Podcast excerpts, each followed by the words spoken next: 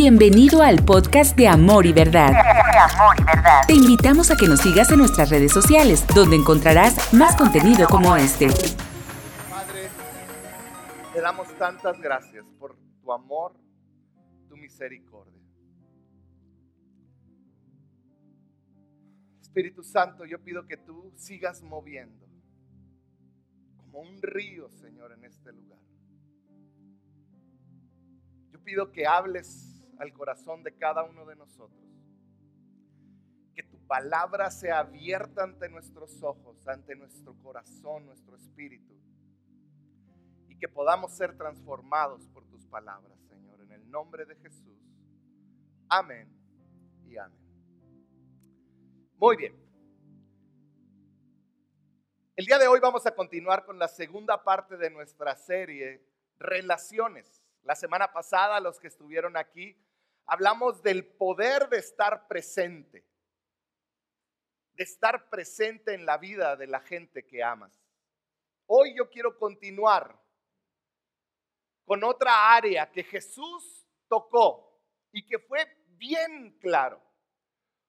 Esta área nos va a ayudar a mejorar en cada una de nuestras relaciones, en tus relaciones de amistad, relaciones matrimoniales, relaciones de padre e hijo, de mamá e hijo, de papá, mamá, en cada relación, hasta con vecinos, con gente a nuestro alrededor, compañeros de trabajo. Jesús dejó instrucciones claves para podernos relacionar de manera correcta. Hoy el tema es la crítica. Vamos a hablar de cómo ser menos crítico y más amables. Y entonces yo sé que algunos están pensando, uy, ¿para qué vine? Hoy, ¿para qué no traje a...? Pero yo quiero decirte que este tema es para mí, es para ti. Hoy yo quiero hablarte de este tema, de la crítica. Porque como para Superman algo que lo debilitaba y casi podía destruirlo era la kriptonita, la crítica es la kriptonita de todas nuestras relaciones, de cada relación que tú tienes. Y Jesús, sabiendo esto, aprovechó y en Mateo capítulo 7 nos dejó bien claro cómo debemos de actuar respecto a la crítica.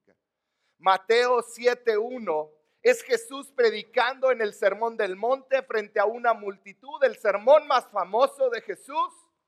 Y Jesús en este sermón hace un espacio y comienza Mateo 7.1 diciendo, no juzguen a nadie.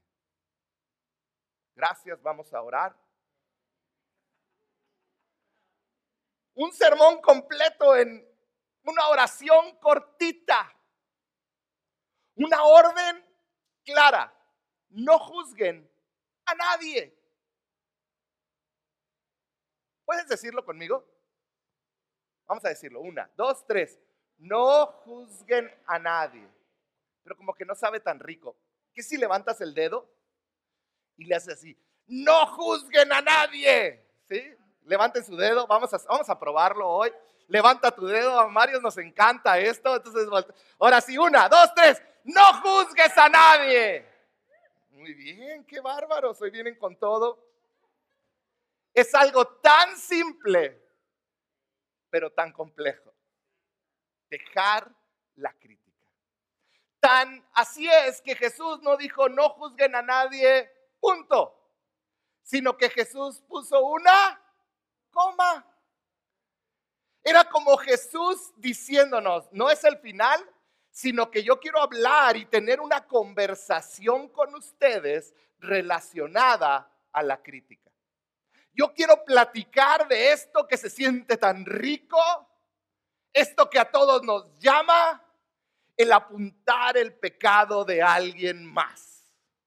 Ahora, cuando hablamos de la crítica en este tiempo de redes sociales, hay dos posturas que estoy seguro que tú estás en un lado o en otro, porque vivimos en una sociedad polarizada. ¿Qué es esto? Extremista. O estás totalmente a favor de algo o totalmente en contra. Entonces, en cuanto a esto, hay dos posturas claves, dos posturas clarísimas. La primera postura es, déjalos vivir, que ellos hagan lo que quieran, tú no te metas, cállate y no digas nada. Cuando tú ves algo que tú quieres criticar o que quieres decir, no, no, no, no, no te metas. Pero hay una segunda postura que nos dice y que ahorita está tomando mucho poder, tú tienes derecho a opinar. Sé implacable, sé vil, sé crudo en tus opiniones, principalmente en las redes sociales. ¿Has visto esos comentarios? Alguien pone, me encontré este perrito, alguien lo quiere y tú, ¿por qué no lo ayudaste? Y así les, le dan bien duro. O vende un perrito y ¿por qué haces negocio con los y bien implacables? Hay dos posturas, o no me meto o me meto de verdad. Eso es como es nuestra sociedad hoy en día. Pero entonces cuando Jesús nos dijo, no juzguen a nadie, ¿qué quiso decir? ¿Quiso decir, no te metas con nadie? ¿O apunta con el dedo? ¿Qué es lo que quiso decir? ¿Qué es lo que quiso decir Jesús? Entonces, vamos a tratar de desmenuzar estas palabras, esta, este, estas palabras de Jesús. Vamos a empezar por la palabra juzgar. ¿Cuál fue el griego? La palabra en griego que Jesús utilizó es la palabra crinos. Crino, perdón. Sin ese. La palabra crino. Como lo que te acabo de decir, esta palabra no significa una sola cosa, sino que en su significado hay un rango de cosas que puede significar la palabra crino, juzgar. Crino va desde analizar o evaluar, es el darte cuenta, es el querer ayudar a alguien, pero también va en su otro extremo a condenar o atacar. ¿Qué es lo que Jesús estaba diciendo? No corrijan a nadie o no ataquen, no critiquen, no condenen a alguien. ¿Qué fue lo que Jesús trató de decir? Hace, eh, yo sé que se me nota y todos van a decir, sí, es obvio, pero hace como tres meses empecé a ir al gimnasio, ¿verdad? Híjole, no puedo hacer una, una broma. Yo sé que la camisa, pues, la compré ancha, pero a mis 46 años nunca había ido a un gimnasio. Nunca había ido a un gimnasio, entonces no sé manejar las máquinas que hay en un gimnasio. Regularmente llego y de lejos veo a alguien que le está utilizando y luego voy y medio trato de imitar. Y tú te das cuenta que cuando estás utilizando la máquina, los que saben pasan y... Hay hasta videos de eso, ¿sí? Yo soy uno de esos, ¿sí? Yo soy el que hace así, pero así con la... No sé. El caso es que un día yo estaba en una máquina que giras. Y yo veía que se me quedaban viendo y decía, pues ¿qué? Y de repente una señora como de 60 años, de esas atletas, se me acerca y me dice, joven, y yo, gracias. Se lo agradezco tanto. Y me dice, joven, se va a lastimar si usted lo sigue haciendo así. Mire, tiene que ponerlo acá arriba y que quién sabe qué. pero me empieza a explicar así con un tacto. Yo volteé con ella y le dije, no me juzgue. ¿Quién se cree? Yo sé lo que así lo hago yo porque así sé, así mi cuerpo es distinto. No, yo volteé y le dije, gracias, se lo agradezco. Con razón todos se me quedaban viendo. Porque hay dos maneras.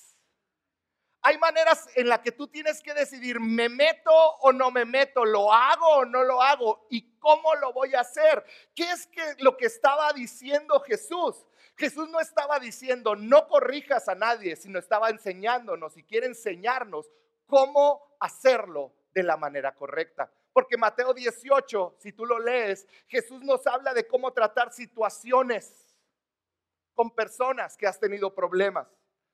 De hecho, Juan 7, 24, fíjate lo que dice. Dice, miren más allá de la superficie para poder juzgar correctamente. para poder crinos, crino correctamente. ¿Qué es lo que está diciendo Jesús? Está diciéndonos, hay una manera en la cual puedes pararte frente a otra persona y tratar algo que quizá está haciendo mal y que tú la puedes bendecir al hacerlo. Hay una manera correcta, hay una manera correcta de elegir.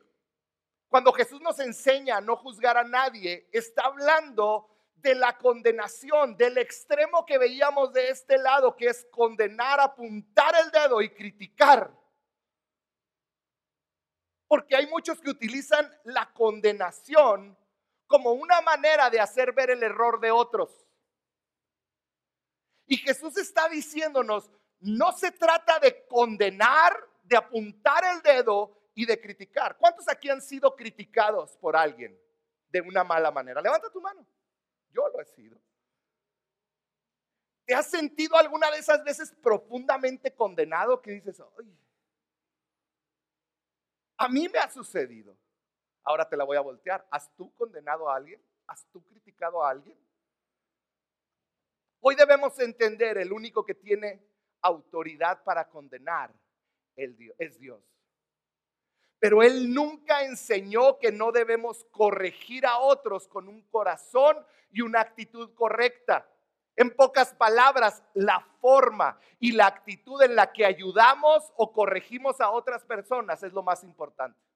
Y eso es lo que Jesús quiere enseñarnos. Vamos a, a seguir leyendo Mateo 7, otra vez del versículo 1 y 2. Dice, no juzguen a nadie, coma, para que nadie los juzgue a ustedes.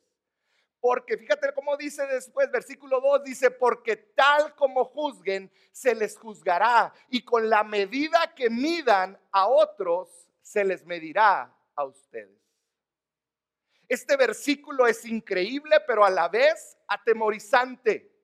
Porque Jesús nos está diciendo con la actitud, con la intención que tú juzgues, otros te van a juzgar a ti. En otras palabras, Jesús nos estaba diciendo, lo que tú juzgas con tu mano, con tu dedo y con tus palabras, al paso del tiempo te va a regresar a ti. Y yo creo que tú y yo somos testigos que es verdad. Lo que tú juzgas se recupera, tiene un efecto como de, de boomerang. En otras palabras, la medida de crítica, la medida de juicio que tú viertes sobre otras personas, al ratito va a estar sobre ti. De la manera en que criticamos, y yo no sé a ti, pero esto a mí me preocupa, esto a mí me, llama la atención porque sabes, si hay algo que sé que no me gusta, es que me critiquen. Si hay algo que sé que no me gusta, es que hablen mal de mí. Entonces, la manera en la que yo hablo de otras personas, la manera en que juzgo, la manera en que condeno, la manera en que critico, yo tengo que entender que es la manera como me van a criticar, juzgar y condenar a mí. No lo digo yo, lo dijo Jesús. Escribí algo y te lo quiero leer. Si vas a juzgarme, se llama. Si vas a juzgarme, toma en cuenta mi corazón. Si vas a juzgarme, toma en cuenta mis motivaciones. Si vas a juzgarme, toma en cuenta mis intenciones. Si vas a juzgarme, toma en cuenta la manera en que crecí. Si vas a juzgarme, toma en cuenta cómo fue mi familia, mis problemas, las situaciones en las que crecí. Si vas a juzgarme, toma en cuenta mi personalidad, si vas a juzgarme, toma en cuenta las tentaciones que día a día enfrento. Toma en cuenta mis errores pasados y también toma en cuenta mi entorno actual. Si vas a juzgarme, toma en cuenta el, estrés en el cual vivo y la responsabilidad que tengo al caminar día a día. Si vas a juzgarme, toma en cuenta la clase de semana que estoy viviendo. Si vas a juzgarme, toma en cuenta que lucho con mis emociones y que hay situaciones que me afectan. Si vas a juzgarme, toma en cuenta la enfermedad de mi cuerpo. Si vas a juzgarme, toma en cuenta el día duro que estoy teniendo o la semana difícil que estoy viviendo. Si vas a juzgarme, toma en cuenta que posiblemente pierden los Pumas hoy en la tarde. ¿Qué te estoy diciendo? Que si vas a juzgar a alguien, no puedes juzgarlo por cómo actuaron contigo en un momento, sino que tenemos que juzgarlos por todo lo que han vivido y sus circunstancias. No me juzgues o condenes por acciones aisladas. Pesa todo en mi vida y luego hablamos.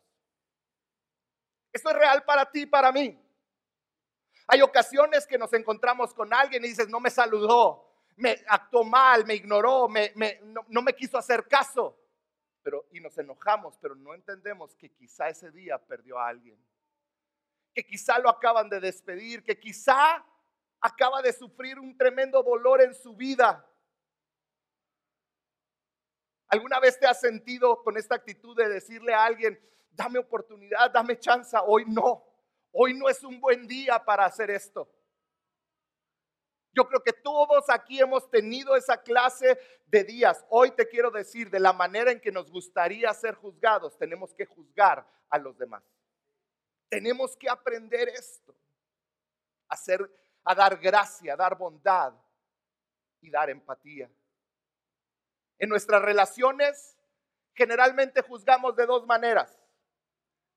Juzgamos a los demás por sus acciones, pero la verdad es que nos juzgamos a nosotros mismos por nuestras intenciones y por las condiciones de vida que tenemos.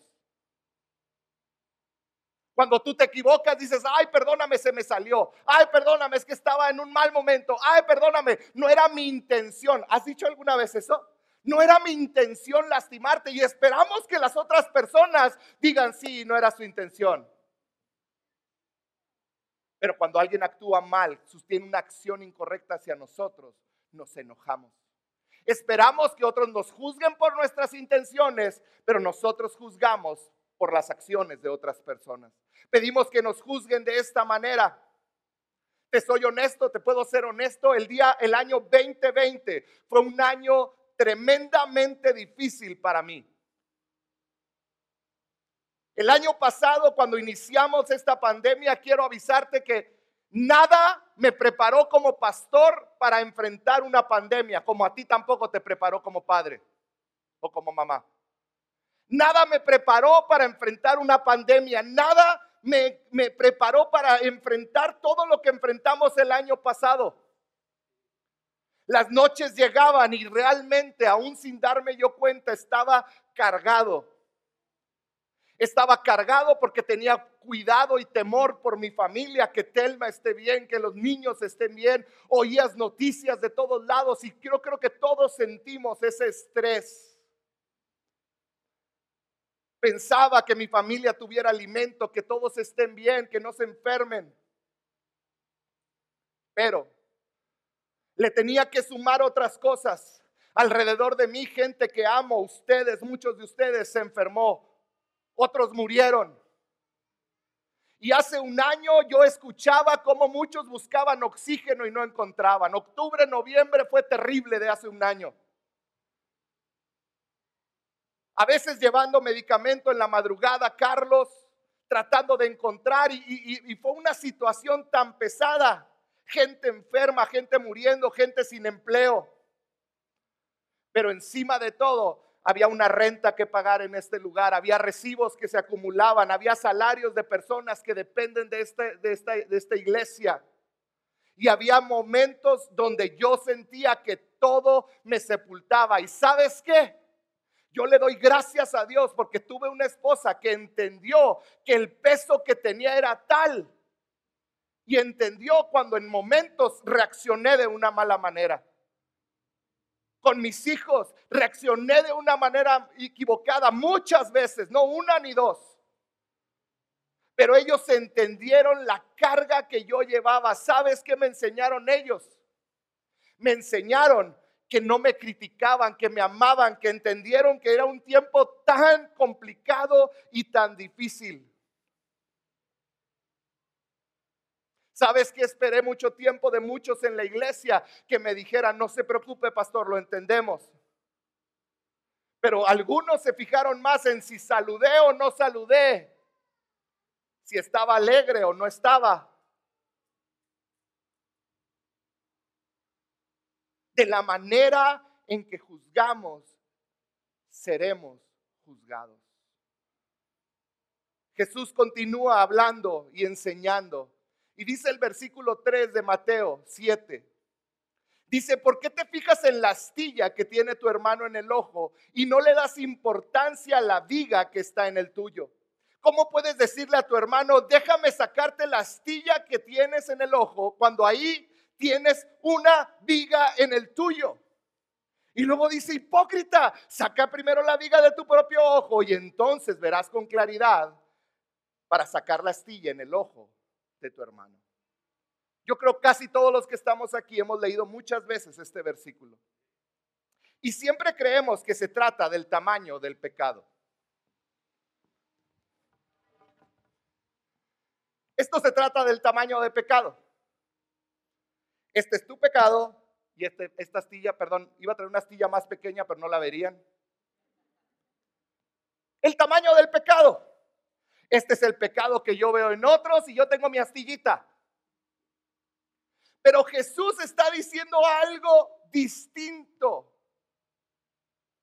Porque nosotros tendemos a pensar, mientras tu pecado sea más pequeño, está bien, pero el de los demás es más grande. En otras palabras, yo puedo decir, ay, mientras mi pecado sea más pequeño y el de otros más grandes, estoy bien cuando mi pecado es más pequeño, pero el de César es más grande, entonces yo puedo juzgar a César con mi astillita. Pero sabes, Jesús no se refería a eso. Vamos a encontrarle sentido a lo que dijo Jesús. Versículo 4. ¿Cómo puedes decirle a tu hermano, déjame sacarte la astilla del ojo cuando ahí tienes, di conmigo, ahí tienes una viga en el tuyo. Este versículo no dice cuando a lo mejor tienes. Jesús está diciendo, de seguro, hay una viga en tu ojo que no te deja ver nada. Jesús está diciendo, tú no puedes criticar a alguien cuando tú tienes una, de seguro tienes una viga en tu ojo. Te lo voy a traducir. Cada vez que con una mala actitud tú ves algo mal en la vida de alguien, siempre, di conmigo siempre, hay algo peor en tu vida. Cuando tú ves y dices, ay, es que ese es súper orgulloso, qué bárbaro. Si te pica, te aplica. Adivina dónde hay una viga. Estás viendo una astilla de orgullo en la vida de alguien cuando tú tienes una viga que no te deja ver nada. Eso es lo que Jesús estaba diciendo. El pecado en tu vida, fíjate esto, el pecado en tu vida debería encandilarte de tal manera que no te permitiría juzgar, criticar o condenar el pecado en la vida de otros. Pero hay algo que nos encanta. Nosotros sacamos una lamparita y con esta lamparita alumbramos nuestro pecado pero en la vida de los demás sacamos un cañón como ese que está ahí arriba y les apuntamos a ellos el suyo.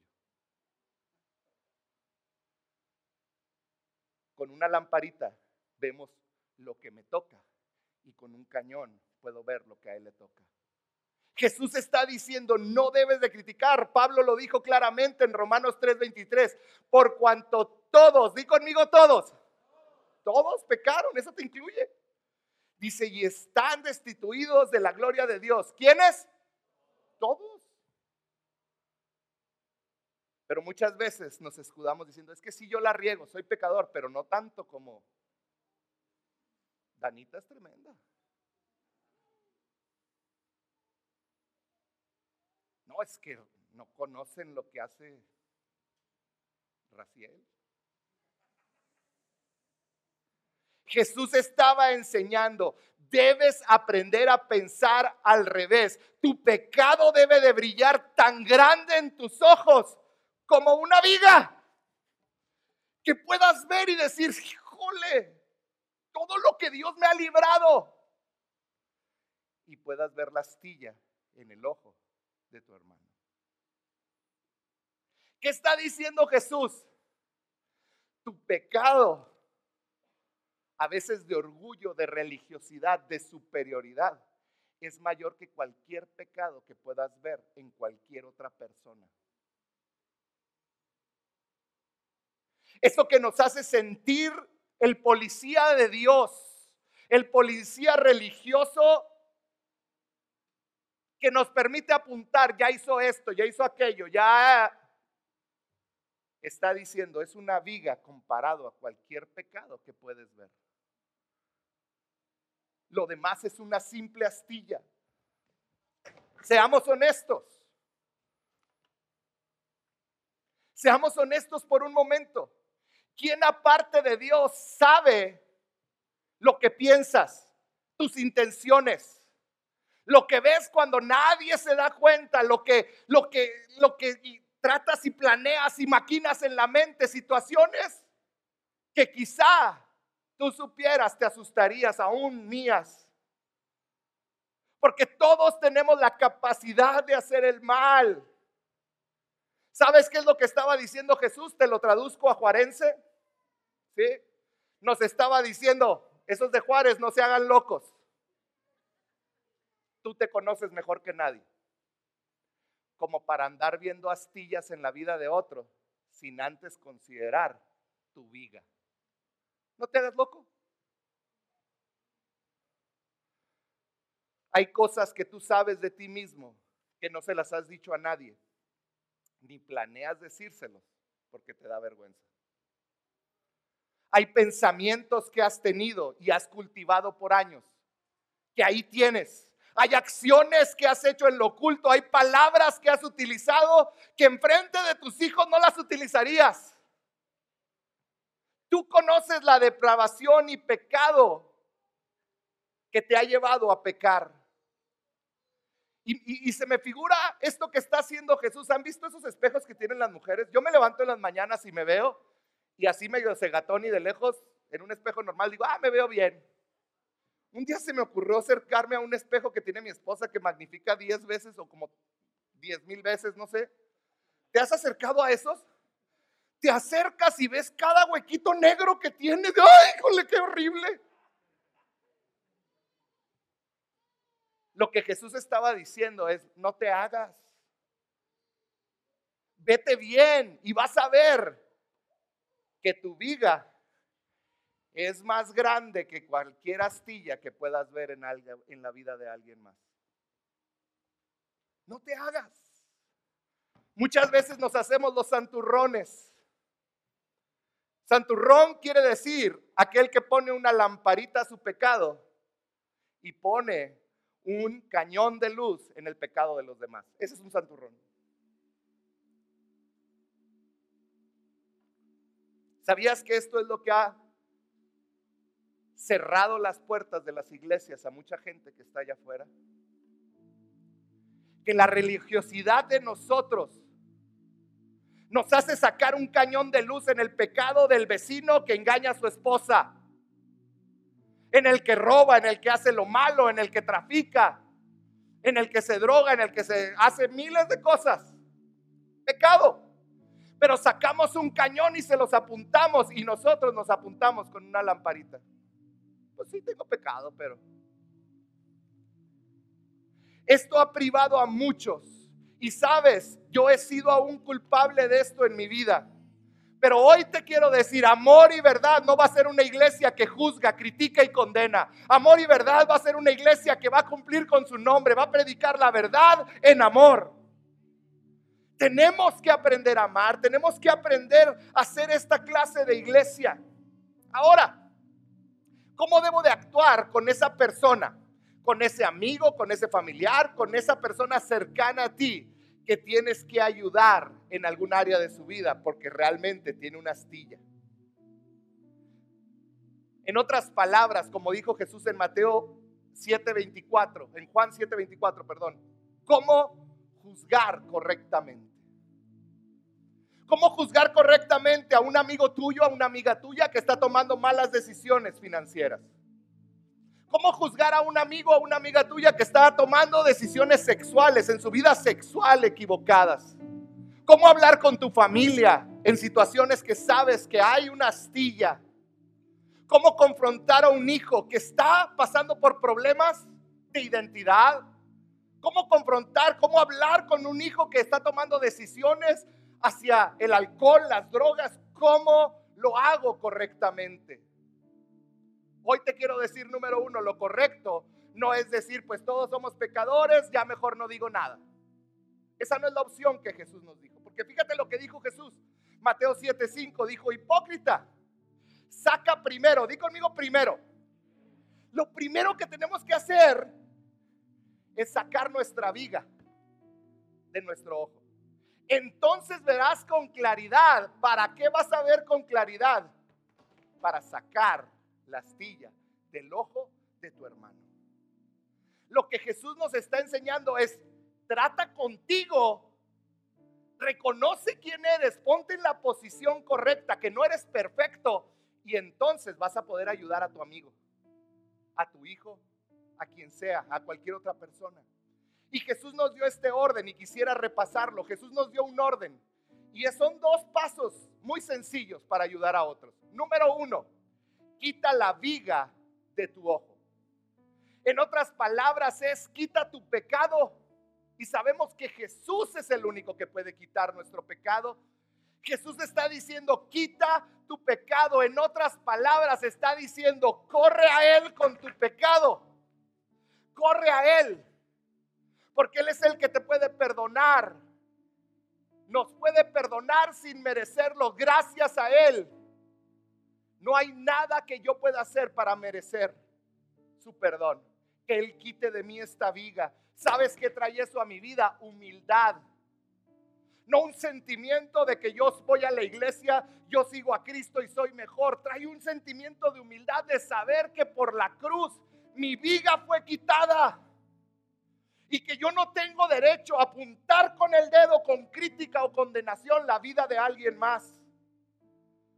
Somos pecadores que nos han perdonado sin merecerlo. Él quitó mi viga, yo te voy a quitar a que Él pueda quitar la astilla que tienes. ¿Sabes qué? Hijo, Él quitó mi viga. ¿Me ayudarías a quitar tu astilla? ¿Cómo se ve eso? Imagínate, tienes un hijo que está viviendo mal que te acabas de dar cuenta que ve pornografía o que quizá está metiéndose en el alcohol. Muchos de los papás tendemos a llegar con nuestros hijos, ¿qué te pasa? Eso está mal, te va a destruir, eres un depravado, puras cochinadas ves en el internet. ¿Qué pasaría si llegas con tu hijo, lo sientas y le dices, hijo, ¿Sabías que cuando fui joven vi pornografía? Y casi me destruye. Este es mi giga, hijo. Era orgulloso y me gustaba tomar y hacía cosas que estaban mal. Hija, me entregué a hombres incorrectos. Hice lo incorrecto. Esta es mi viga. No engaño a nadie diciendo que yo fui perfecta. Este soy yo.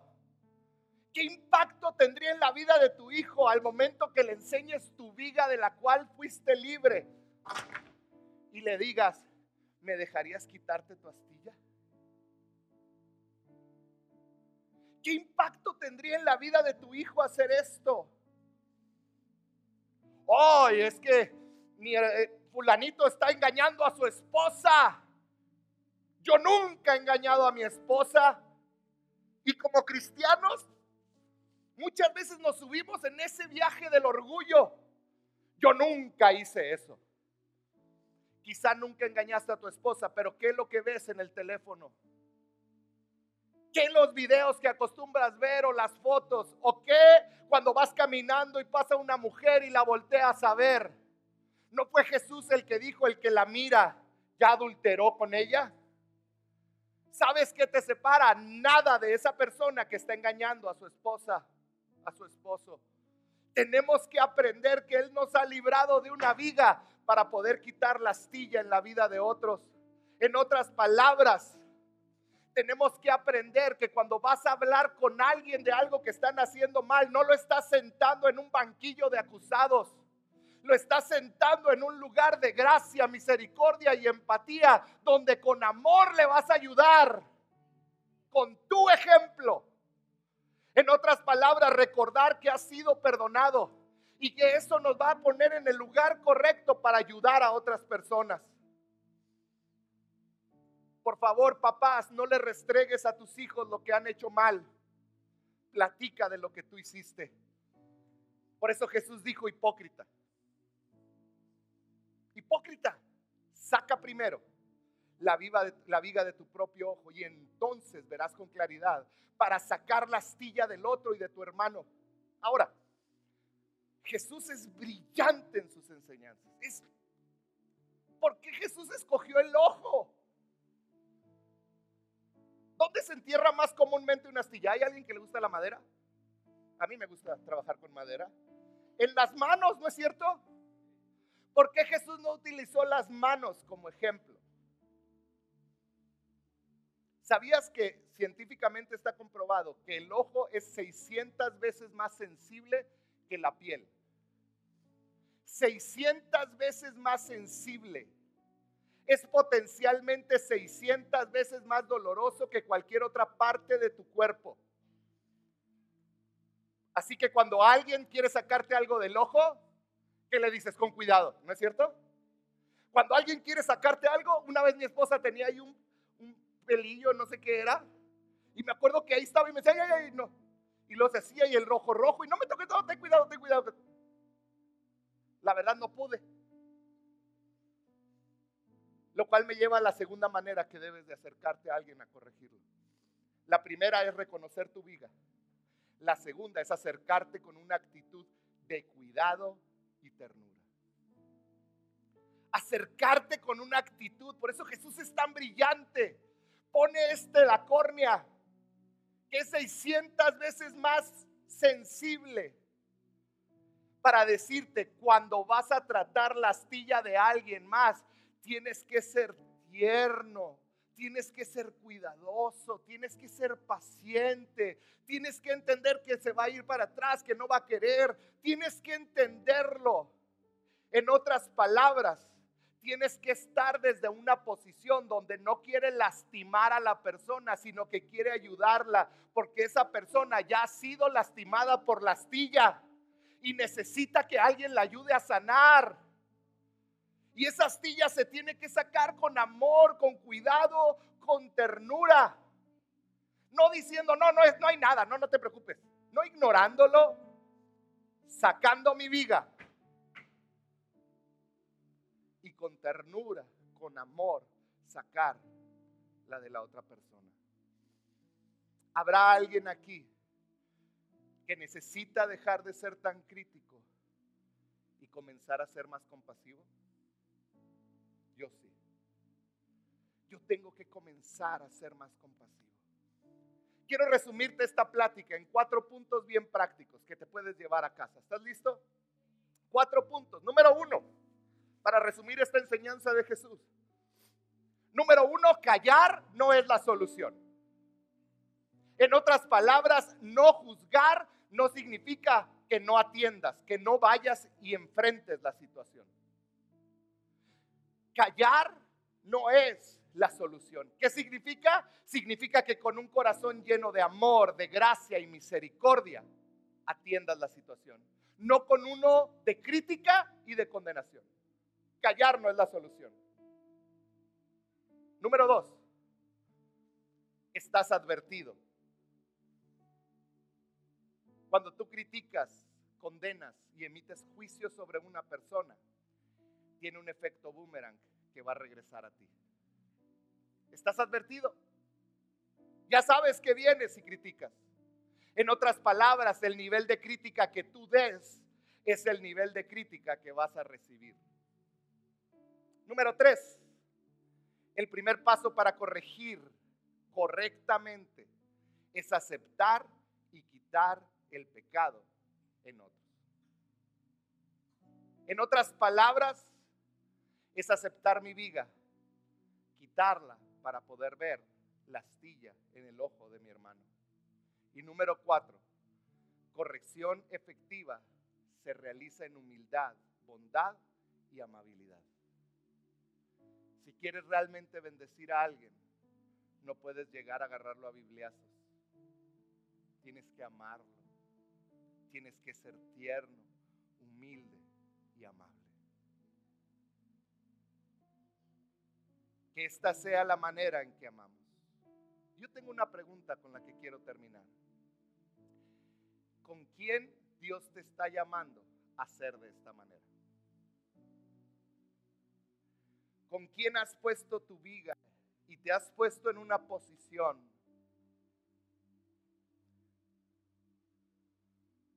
de superioridad? Y has querido sacarle la astilla a alguien cuando no puedes ver por tu propia viga. ¿Con quién tienes que empezar a practicar esto? ¿Con quién tienes que empezar a hablar? ¿Con quién tienes que dejar de ser tan duro? Porque sabes, tenemos la tendencia de que mientras más cercana la relación, más duros somos. Si es tu esposa, eres duro. Si es tu esposo, eres dura. Si son tus hijos, eres implacable.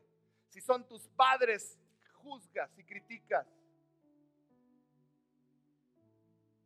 Tenemos que ver nuestra vida, reconocer quiénes somos y lo que hemos sido perdonados para poder ayudar a quien amamos. Y termina con un reto. ¿Estás listo para el reto de esta semana? Quiero retarte a algo y le puse así, la próxima vez que yo vaya a criticar a alguien, el reto son tres pasos que debes de seguir. Cuando vea algo que es digno de mi crítica, porque así lo vemos, mira, no me saludó, mira lo que está haciendo, mira. Lo primero que voy a hacer es voy a recordar mi propio pecado. De dónde Dios me sacó aún las luchas que tengo hoy. Número dos, voy a ir y corregir una vez que traté con mi pecado. Voy a tomar la decisión de ir a corregir con un corazón lleno de cariño, bondad, amor, misericordia, empatía, sentimiento. Y número tres, voy a cuidar mi motivación. Que mi motivación sea el que esa persona sea restaurada, no fregármela. motivación es que seas, levantado, estés bien. Y eso no nace desde una actitud de juicio. Padre, danos un corazón como el tuyo.